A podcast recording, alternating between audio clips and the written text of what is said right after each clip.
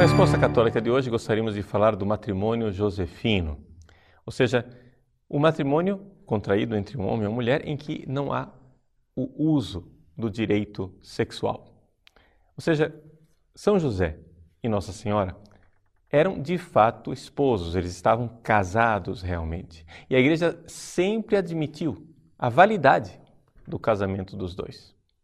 Mas eles jamais tiveram relações sexuais.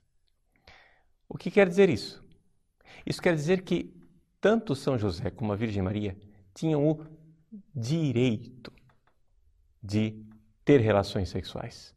Não seria algo contra a justiça divina se eles quisessem exercer esse direito. No entanto, eles escolheram por amor a Deus renunciar ao exercício desse direito. Então, essa distinção é muito importante para entendermos o matrimônio josefino.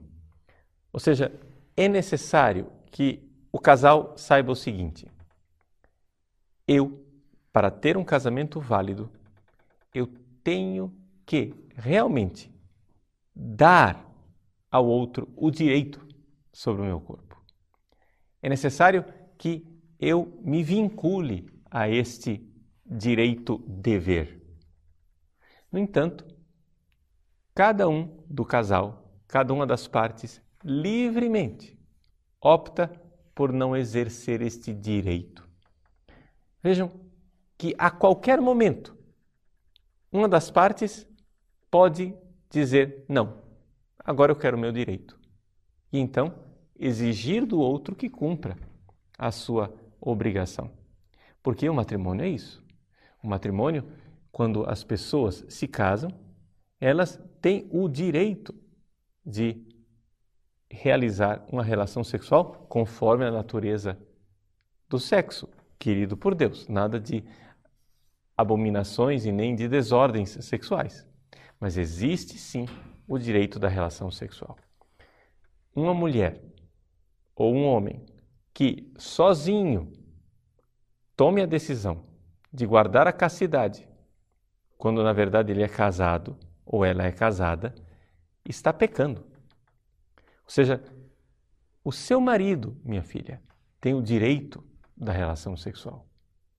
A sua esposa, meu filho, tem o direito da relação sexual.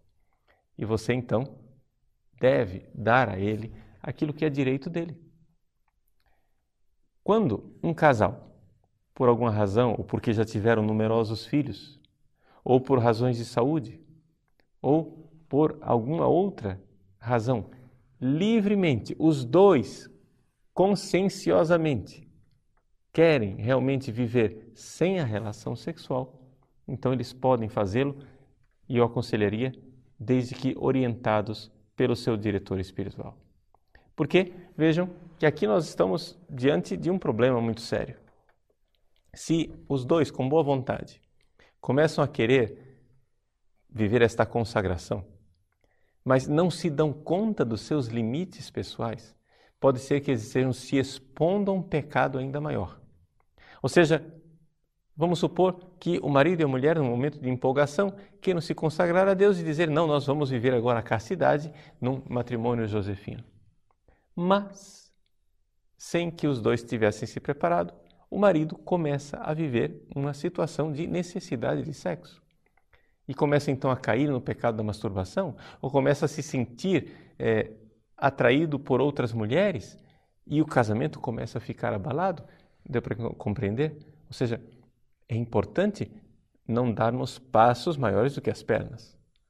Claro, o celibato vivido pelo reino dos céus é bonito, mas ele é um carisma, é um dom de Deus, o que a gente não pode se arrogar, dizer eu quero ser, ser celibatário porque é a minha vontade. Não.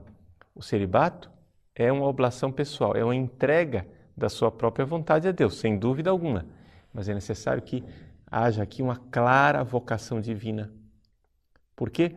Porque se não houver esta clara vocação divina para o celibato, você na verdade está pecando por arrogância e presunção.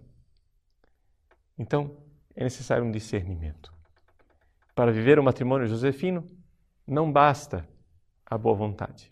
É importante que haja um processo e um acompanhamento espiritual, para que as pessoas não se coloquem agora obrigações acima das suas possibilidades reais, o que pode ser uma grave desobediência à vocação divina que lhe foi dada por Deus. No caso de pessoas que já vivem uma espécie de estado de castidade por causa por exemplo, da disfunção erétil do próprio marido, ali nós podemos falar em termos de um matrimônio josefino. Casais que vivem essa dificuldade real e funcional devem compreender o seguinte: em primeiro lugar, os meios da medicina que permitem ao homem de ter de volta as suas funções sexuais não são pecaminosos desde que respeitem a natureza das coisas. Então, remédios como o Viagra, etc., são lícitos e são possíveis. A igreja admite essa possibilidade. Mas se os tratamentos médicos não se demonstrarem eficazes, oferecer também esta cruz a Deus como um sacrifício a Ele é também uma forma de viver uma certa santidade e, claro, um celibato imposto pela natureza, mas que uma vez que é assumido pela alma, tem um valor de oblação e de entrega a Deus.